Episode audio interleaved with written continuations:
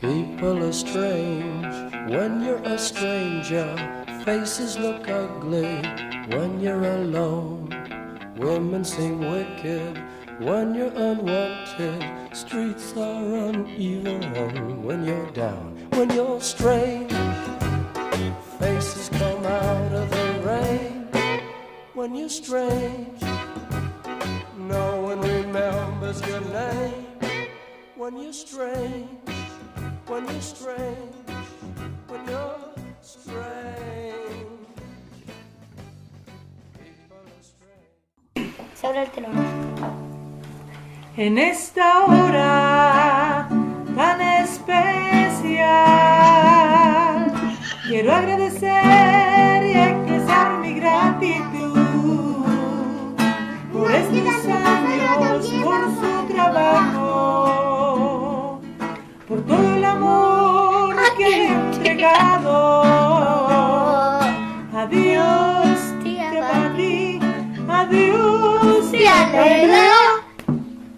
¿Qué te dije recién?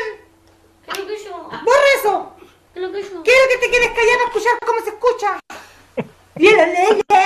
Después que te lo que queráis, pero no, borra.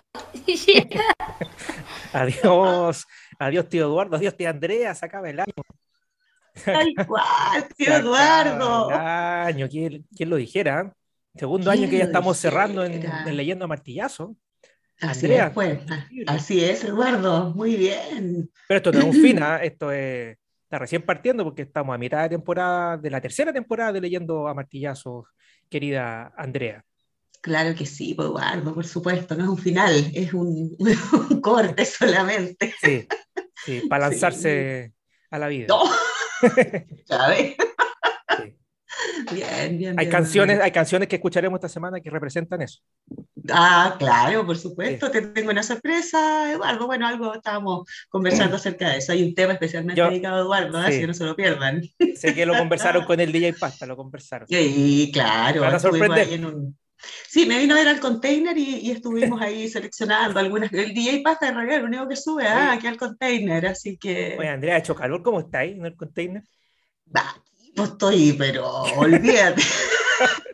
Pero hoy Sopía, día- sopía. Hoy sopiar, claro. Sopiar es poco, Eduardo, sopiar es poco. Ah, ni siquiera Bueno. un ventilador, con nada se rajaron los de estudios cavernarios. ¿ah? Así que ahí nomás, pues, con una hoja de cuaderno, ahí, con Bueno, una pero- prueba. ¿ah?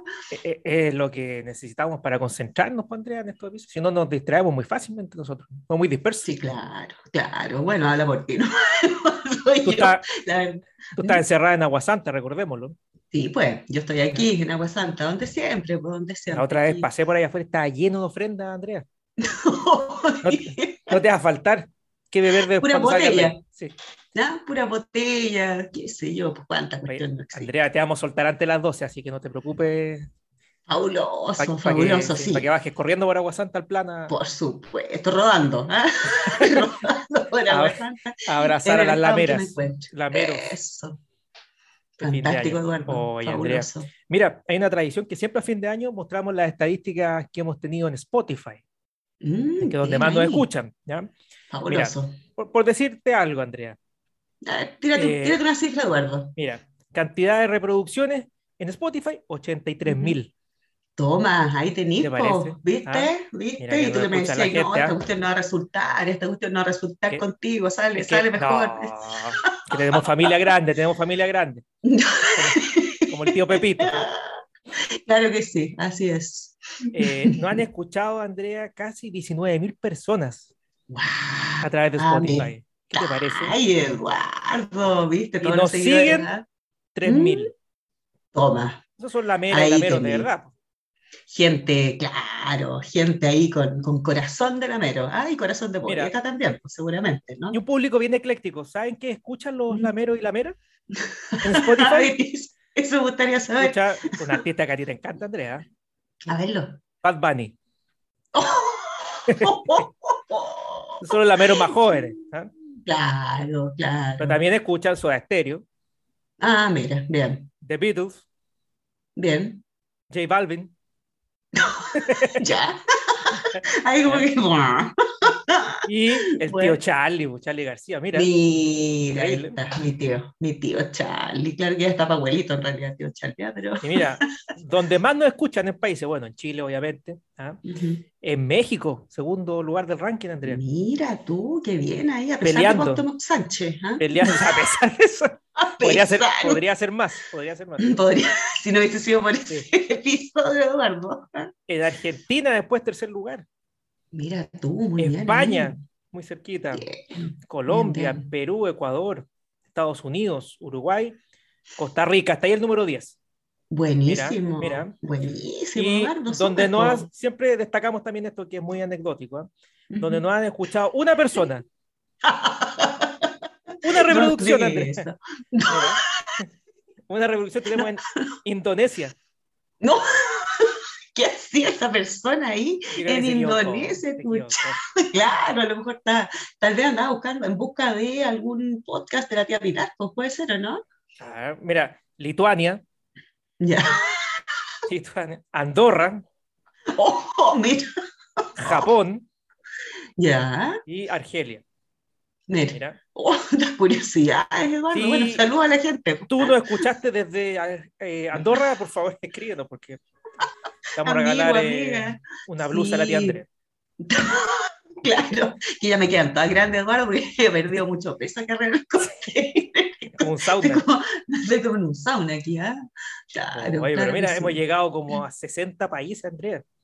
Buena, bien ahí, pues, Eduardo, bien, fabuloso, Mira. muy bien. Y para finalizar con esta estadística, Andrea, eh, mira, 285 lameros nos escucharon más a nosotros que a otros podcasts.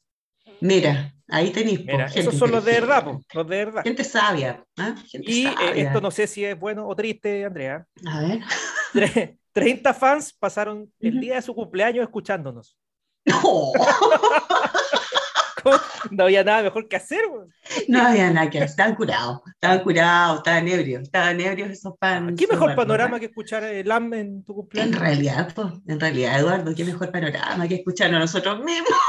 De hecho, si alguno de esos fans nos está escuchando, que no no van a escuchar siempre, eh, vamos a ir a visitarlo, vamos a tomar once con ellos. Eso, el pero se pan de- con todo, ¿sí? ¿eh? Con el pan de Pascua de la tía Andrea, que ya sabemos que le quedan, le quedan chicos, rico. chicos.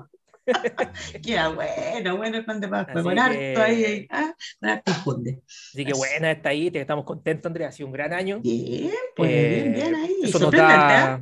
nos da fuerza para el próximo año continuar con esta temporada y con el Late, ¿ah? Eso. Late va a volver. La gente, no- la gente lo ha pedido. ¿ah? Pero claro que De sí, hecho- pues, claro que sí. Anticipándonos al próximo episodio, vamos a tener saludos de todo el Team Calendario. ¡Oh, qué extraordinario! Incluso Hay, nuestro. sor- ¡Ah! hay- hay sorpresas. Hay sorpresas. Bien. Sí. Ay, estoy, estoy ansiosa, estoy ansiosa. Quiero, quiero Próximo episodio, próximo episodio de el Ay, último del 2021. Uh, quién lo creyera. Sí, muy así bien. que bueno. Muy bien. Luego de esta introducción noticias, ¿ah? de resumen, de análisis de, de este, de este año, Andrea, vamos a ir con una. Yo voy a ir con mi última obra. Oh, Sí. Que tiene, Adiós, mira, Eduardo. tiene que ver con las bacalam que se vienen. Sí, señor. Fabuloso. Mira, la obra se denomina Ética Postmoderna de Sigmund Bauman, Mm, el caballero que le gustan los líquidos. Bien, claro que sí. pues, todo todo, líquido. líquido para Bauman, ¿ah? Todo- Todo, líquido. Sí. Sigmund Bauman, se parece, se parece a ti, se parece a ti. no todo líquido. escogiste. Ah, bueno. El agua no me gusta mucho. Ah. claro, así Pero mira, contemos un poquito de, de Sigmund Bauman, eh, que nace en Poznan en 1925 y fallece en Leeds en 2017.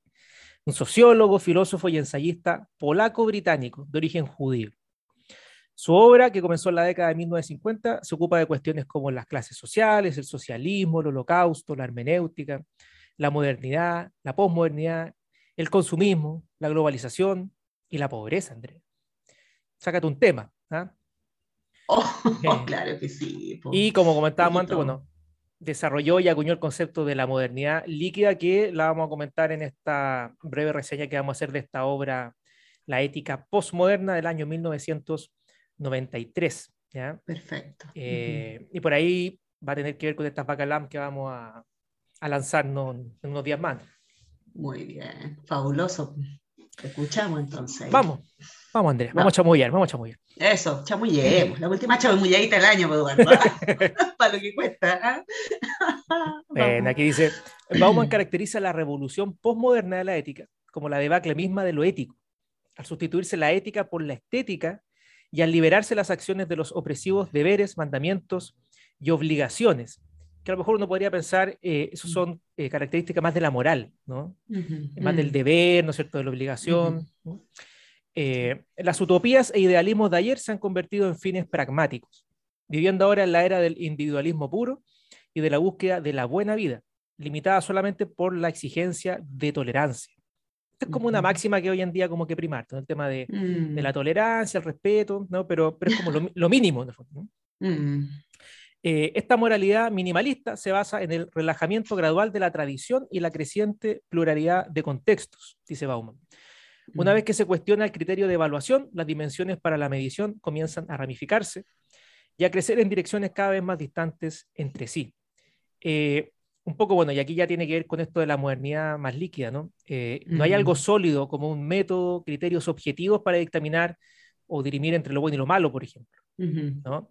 Eh, y pareciera que el último valor que va quedando es este tema de la, por lo mismo de la tolerancia, que ya nada es reprochable de alguna manera, ¿no? Claro. Eh, bueno, dice entonces que los fenómenos morales son esencialmente no racionales bajo esta visión, ¿no? Al no ser regulares, repetitivos, monótonos y predecibles, no pueden presentarse como una guía de reglas, estando así en contra de un universalismo moral, que eso era propio de la modernidad, pensemos en Kant, por Sí. ejemplo, ¿no? Esta idea Sí, como sí, universal de la moral. Así es. Eh, entonces, con el, pluralismo, con el pluralismo de reglas, las elecciones morales no parecen intrínsecamente, eh, ahora, ¿no es cierto?, ambivalentes. Vivimos tiempos de una fuerte ambigüedad moral, dice Bauman, lo que si bien nos ofrece una libertad de elección, nunca antes vista, también nos lanza a un estado de incertidumbre agobiante, ¿no? Mm. Porque, claro, efectivamente hay mayores libertades, ¿no es cierto?, de, de elegir Sí. eh, valores, ¿no es cierto?, eh, o creencias, pero Mm. también eso va de la mano con una mayor incertidumbre. Eh, no hay una guía única, ¿no? Un método único para Mm. orientarse. Sí, me hace pensar de repente, igual, disculpa que te interrumpa Eduardo, pero me hace pensar en esta, en esta idea como de la sociedad posmoderna como una sociedad fragmentada, ¿no es cierto? Eh, que hemos hablado en otros episodios acerca de eso, a raíz de las obras de arte posmoderno. Esta fragmentación, pues ya que tiene que ver con eh, trozos, fragmentos, pedacitos, retazos de la realidad, entonces todo es tan relativo, ¿no? Eh, todo tiene que ver como con, con el prisma con que se mire, ¿verdad? Y una serie de cosas más, lo que hace que, eh, claro, exista mayor tolerancia, mayor diversidad, ¿no es cierto? Pero que también la incertidumbre o la falta de certeza nos agobie significativamente dentro del contexto de nuestro acervo, ¿ya? Entonces, eh, por ahí va como un poco la, no sé, pues como la problemática, pienso yo, de, de, de este tipo de, no sé, pues de postura o de planteamiento acerca de la moral que existe hoy por hoy. ¿Ya? Ahora, tampoco se trata como de, de, de, no sé, pues de invocar a esta moral totalizante, ¿no es cierto?, de otros momentos, ¿verdad? Pero igual llama la atención, pues, porque eso de alguna manera no será eh, lo que hace que eh, se admita, ¿no es cierto?, que todo deba tener Claro. un contexto o esta idea, ¿no es cierto?, de una tolerancia o que, que, no- que en el fondo no es aceptación tampoco, ¿ah? ojo con eso, porque igual a mí me pasa con la palabra tolerancia que como que me, no sé, no, no me gusta mucho, ¿ah? porque tiene que ver con como yo, eh, claro, yo tolero que tú existas, sin embargo no te metas conmigo, sin embargo no invadas mi espacio, entonces es como el mínimo ético, ¿ah? como la ley, ¿ah? Sí. algo así. Aparte que, que la tolerancia como que no, como que te frena el diálogo también, ¿no? La discusión. Mm, Bueno, si no te gusta, tolérame, si no... Claro, Va. claro, va por ahí, pues, va por ahí. Ah, y tampoco supone eh, eh, esta relación, ¿no es cierto?, de aceptar las ideas del otro o de considerarlas al menos, ¿no? Esta cosa como de, de, no sé, sí, tolero lo que tú dices, pero te ignoro, ¿ah? Porque como lo tolero nomás y no lo acepto, o, o no, o no soy Claro. capaz de darle una vuelta, ¿no es cierto?, a eso, eh, entonces no hay nada más que hablar contigo, y se acaba el diálogo, tal como dices tú, ¿no? Y se elude quizás también la justificación de la propia creencia, ¿no? Como que Ujú, da pie para el capricho de repente, ¿no? Así, Así es. para el voluntarismo, ¿no? Sí. Bueno, Bauman dice que la moralidad de una sociedad de- eh, debiera fundarse de tal manera que comprometa a los seres humanos para no depender de ninguna autoridad supra o extrahumana, que un poco yo creo que lo que Mm. rige a la ética, ¿no? Que sea algo Sí. más racional, ¿no es cierto? Como decíamos Mm. antes. Pero, Mm. paradójicamente, destaca Bauman que todas las instituciones sociales apoyadas en sanciones coercitivas se han fundado sobre la suposición de que es imposible confiar en que el individuo hará una buena elección. O sea, claro, de lo Mm. contrario no habría leyes, normas ni, Sí, ni castigos de por medio, ¿no? Exactamente. Eh, la libertad individual se somete así a normas heterónomas, ¿no? Esto se refiere a que vienen de afuera, ¿no?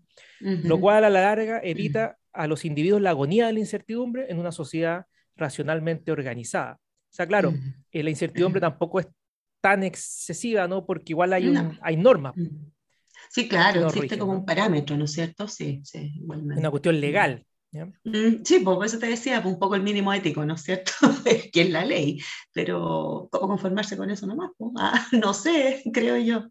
Mm, ¿ya? Y aquí vienen algunas dificultades que empieza también a, a inferir eh, Bauman, ¿no? Dice que mm, al caer bajo el peso de la multitud, la otredad, el otro, ¿no? Mm. Este aspecto clave para que Ujú. haya moral, esto lo vimos, ¿te acuerdas? En Millas también, ¿no? Sí, pues, termina eh, por asfixiarse y extinguirse. Mientras la responsabilidad moral se nutre de la diferencia, Bauman afirma que la multitud vive de la similitud. Mm, La multitud suspende y hace a un lado a la sociedad con sus estructuras, clasificaciones, categorías y papeles, eliminando de paso mm, la moralidad. La multitud borra la distancia que permite el reconocimiento y la responsabilidad, pues la multitud representa el consuelo de no tener que tomar decisiones ni padecer la incertidumbre. O sea, a pesar de que hay Mm. libertad para uno tener una voluntad quizás más, más, eh, propia, individual, ¿no es cierto? Que era lo que también reclamaba un poco Millas, uno igual se masifica, ¿no? sí. Eh, en- o sea, esto de la diversidad termina también, también siendo una, una masa. Por supuesto, por lo que hablábamos la otra vez respecto a las redes sociales, pues, ¿no es cierto? De algún modo esta pretendida diversidad o la fantasía, ¿no es cierto?, de la libertad de escoger, ¿verdad? Y este universo diverso o multiverso, como le gusta a alguna gente decir, eh, al final eh, sigue siendo un nicho, un gueto, ¿no es cierto? O se transforma en eso, ¿ya? Entonces, porque al final las comunidades, ¿no es cierto?, son finalmente como pequeños reductos de gente que se conoce entre ella, ¿verdad? Y que hablan los mismos temas y que funcionan de la misma manera la misma inteligencia artificial también va arrojando mensajes que tienen que ver con los gustos y preferencias de los usuarios. Entonces, Claro. al final la diversidad no es tal, po, ¿ah? es todo como una simulación ahí, po. Es, extraño el, el fenómeno que se Como produce dices ahí. tú, quizá hay más libertad que antes de elegir distintos guetos, ¿no? Pero Ujú, siguen siendo guetos y me sigo orientando por así esos es. grupos, al final, ¿no? Sí, po, sí, sí, totalmente. Y incluso hay más, hay más, eh, o sea, se expande con mayor rapidez, ¿no? El, el flujo comunicacional. Eh, sin embargo, eso no hace o no garantiza que exista mayor o, o que exista una pluralidad real, ¿ya? Sino que claramente, como dices tú, po, hay diversidad de guetos, pero siguen existiendo los mismos guetos. Y eso es, eh, es un poco un maquillaje nomás, siento yo, ¿ya? Eh, de lo que siempre ha existido. es un poco lo grave que, que prevé Bauman, ¿no? Dice que de concretarse Ujú. esto, prevé Ujú. que no podrán ya visualizarse los impactos futuros de nuestras acciones. Pues para esto debemos estar bajo la presión de una incertidumbre aguda, ¿no? O sea, la incertidumbre es buena porque es la que finalmente nos hace reflexionar y orientarnos eh, individualmente y libremente a algo, ¿no? A futuro. Pero cuando me meto en estos guetos, como decías tú, ¿no es cierto? Muy bien, eso se sigue eh, eh, lanzando la responsabilidad a otros, ¿no? Exactamente. No me hago Y- cargo de mi propia existencia. Claro, po, y, y no hay reflexión tampoco, ¿ah? no hay mayor reflexión, porque en el fondo, eh, al siempre estar eh, en, en comunicación o en diálogo, supuesto diálogo, ¿verdad? Con gente parecida a mí, eh, lo único que hago es afirmar nomás, po, ¿ah? afirmar que mi postura es la correcta, porque el otro me dice sí o me da un me gusta, ¿no es cierto?, etcétera. Pero la verdad es que eso no, no abre la posibilidad de eh, disentir, ¿ya? Y tampoco abre la posibilidad entonces de generar un debate Y- o un intercambio de ideas. Y ojo que ahí no es la culpa de la herramienta, porque hoy en día las redes sociales permiten No, eso. Pero, también, por hay, supuesto, pero también hay Mm. opciones en esas redes para bloquear, para eliminar al, Así al otro. es. ¿no? El tío Pepito tiene bloqueado a la mitad de Chile. Ah, claro, entonces, pucha, ¿qué, Bueno, pero- qué diálogo hay ahí? ¿no Pero cierto? ¿Qué también es cierto que hay gente que no quiere dialogar, también tira pura hostilidad No. nomás. Y, Absolutamente, sí. Sí, no, claro, y es como una suerte de vaciar, ¿no es cierto? Es una cosa como casi de, de catarsis, ¿ya? Pero una catarsis bien, bien penca, o sea, bien, bien burda, ¿no? Bien básica. al final se busca Sí, como reafirmar la propia eh, visión, ¿no es cierto? La propia creencia. Sí, claro, el propio juicio, ¿no? Mm, así es. En cambio, dice Bauman, la actitud moral verdadera consiste precisamente en lograr que esta incertidumbre no se haga a un lado ni se elimine, sino que se Mm. abrace conscientemente. ¿Mm? Eh, de esto el existencialismo habló mucho también, ¿no? Sí. Cómo esta angustia, esta ansiedad iba generando, dando paso a la reflexión y al crear un proyecto propio como de, de vida. ¿no? Eh, no obstante, hemos preferido delegar tal responsabilidad diluyéndonos en la masa. Como ha destacado Bauman, la tolerancia posmoderna parece alimentar la intolerancia, Sí. ya que si bien la gran certidumbre se ha disipado, el proceso se dividió en una multitud de pequeñas certidumbres, aferradas con más ferocidad a su pequeñez. Aquí hay una diferencia Ujú. entonces entre la modernidad y la posmodernidad, que en la modernidad quizás había grandes certidumbres, eh, estos Ujú. relatos como universales, metafísicos, eh, únicos, ¿no? Pero ahora hay muchos, ¿no? Sí, po. Pero siguen siendo igual de final.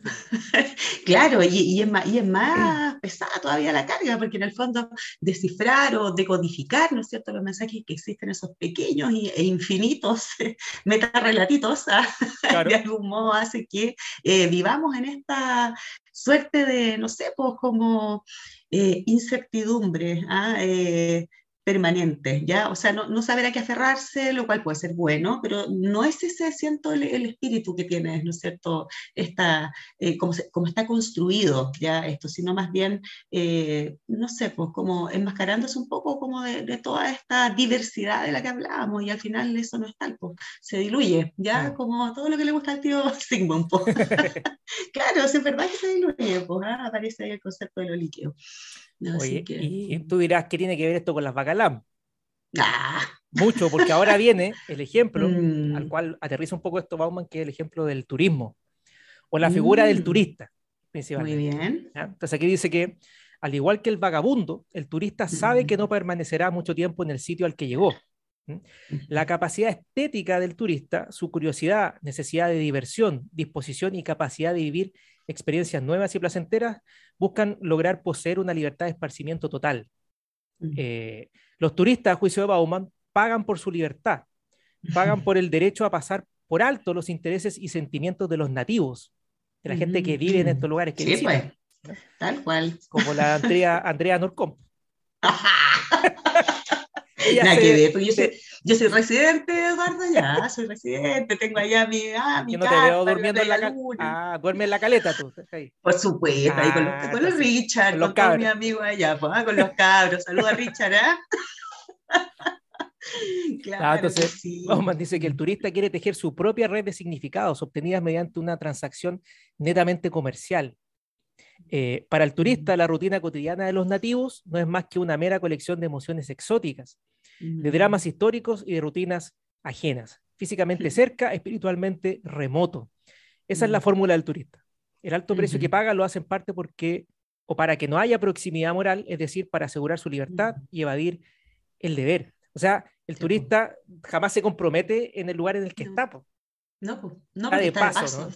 Exacto, está de tránsito ahí, ¿no es cierto?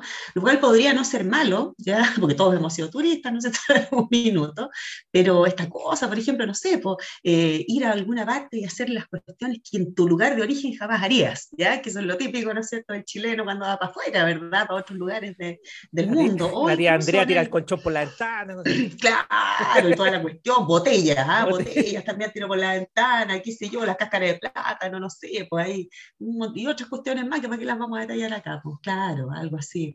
No, pero sí, pues tiene que ver con eso, con, con permitirse cosas, ¿no? Pensando que ese lugar no es tuyo. Y como no es tuyo, eh, vamos dándole nomás a, lo que venga, pues ya, y eso es como también un poquitito egoísta, pienso yo, ¿ah? Es como eh, tan tema- banal, ¿no? Claro, Mm. yo creo que este como desarraigo incluso va más Mm. allá del turismo, ¿no? Hoy en día Sí. la persona que vive en un lugar ya no importa el vecino, no importa el otro, ¿no es cierto? No, po, no, Eh, no. Cada uno está en su gueto, ¿no?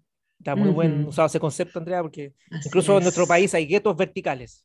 Pero está lleno, pues Eduardo. Bueno, tú tienes vista considerable, ¿no es cierto? Ahí desde, desde los estudios.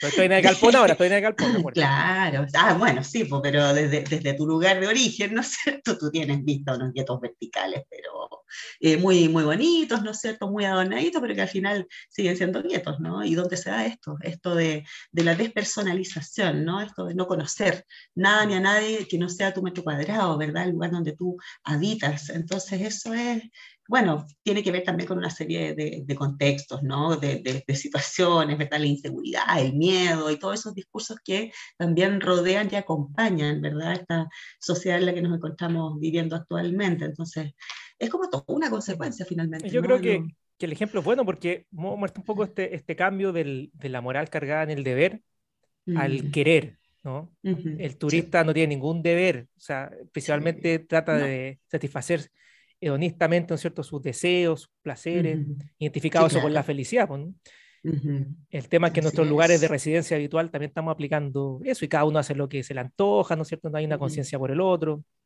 Sí, pues. eh, y cada uno cree estar en lo cierto, pues, finalmente, ¿no? Sí, sí, es el problema también de la diversificación como de los valores.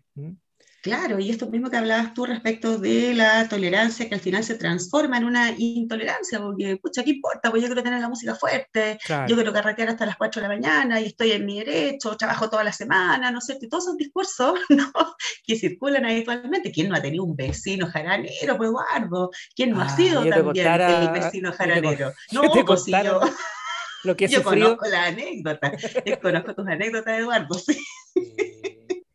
unas, unas memorables, claro que sí. sí no, hay gente que está tomando once, así que no vamos a. No, ¿para qué? ¿Pa qué? No, Pero no, sabemos. no, pongamos, no, no, no, no, nos quedemos, estamos en periodo festivo, fin de año, quedan pocos días de este 2021, Ah, que ha sido un año, ha sido un año diverso, Andrea, este año. Mm, Han pasado muchas super, cosas, de todo. Muchas, po. y pucha, bueno, estamos por, por pasar varias más, ¿ah? ¿Para qué vamos a...? En lo poco que queda. Increíble. Así es, en lo nada que queda, ¿no sí. Bueno, eh, me está avisando el DJ Pasta que eh, se viene el tema sorpresa. Yo, la verdad es que no tengo idea de qué están hablando. Porque ah. la Andrea se puso de acuerdo con, con el DJ. Se pusieron Así de acuerdo es, los yo... dos ¿sí? Contarle, contarle a, a, a, la gente que nos escucha que hay un tema ahí, un tema sorpresa que, que tengo, le tengo dedicado a, a, mi compañero de labores, pues, a mi amigo Eduardo, ya que lo identifica, lo representa y que de alguna manera también es un cobro de cuentas, Eduardo, por todos los temas que has puesto oh, para mí. La gente sabe temporada. que yo jamás subo al columpio a, a quienes no, participan de, de estudios carnales. Claro, cuando estáis durmiendo, Eduardo. A ver, Veamos ya, DJ, ¿ah? tírate, tírate el tema, DJ pasta. Vamos. Es. Tengo un hígado muy fuerte que nació para tomar. Para ti, Eduardo, ¿eh? Tengo un hígado La sale, sale en el video. Sale en el video. Que nació para tomar. Apolinio, ¿eh? Tengo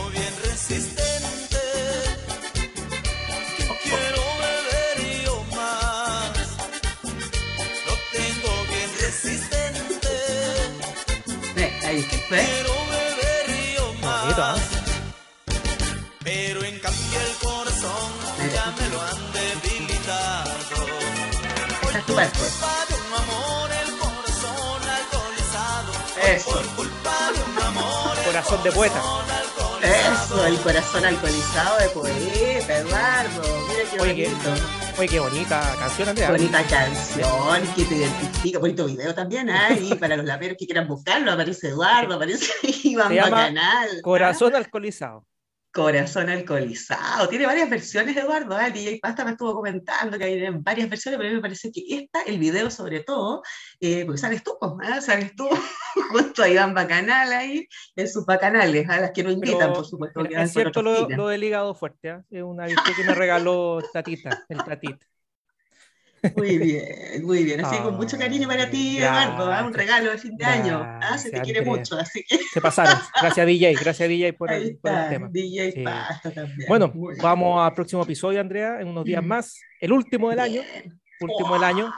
A ti, Andrea, nos trae una gran obra y eh, saludos del Team Cavernario. ¿eh? No se lo pierdan. Ah, Gracias, Andrea, por bien, estar. Estamos ahí, Nos vemos. esperando. Ok, chao, Chao. nos vemos.